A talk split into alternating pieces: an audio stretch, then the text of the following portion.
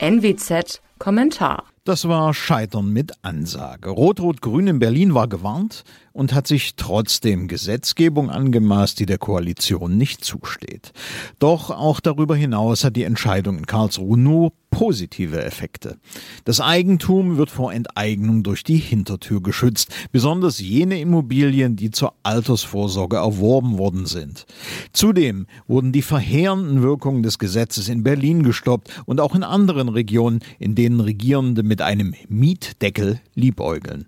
Tatsache ist, durch ihn wurde keine einzige Mietwohnung geschaffen. Im Gegenteil, Vermieter haben massenweise an Eigennutzer verkauft. So hat das Gesetz die wohlbestallten Insassen von Miet-Altbauwohnungen im Prenzlauer Berg geschützt, während die Schlangen vor günstigen Mietwohnungen immer länger wurden. Das war quasi sozialistische Mangelwirtschaft per Gesetz.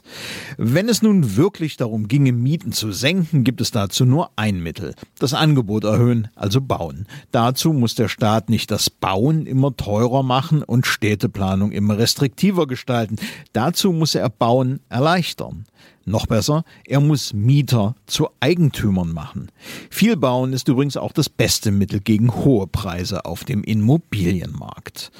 Doch äh, solche Erwartungen an den Staat sind wohl zu hoch geschraubt. Er kann schlicht nicht, was der Markt kann.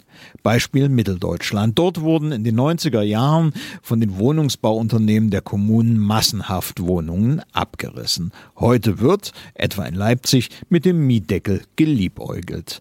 Private Eigentümer sollen das Versagen des Staates ausbaden.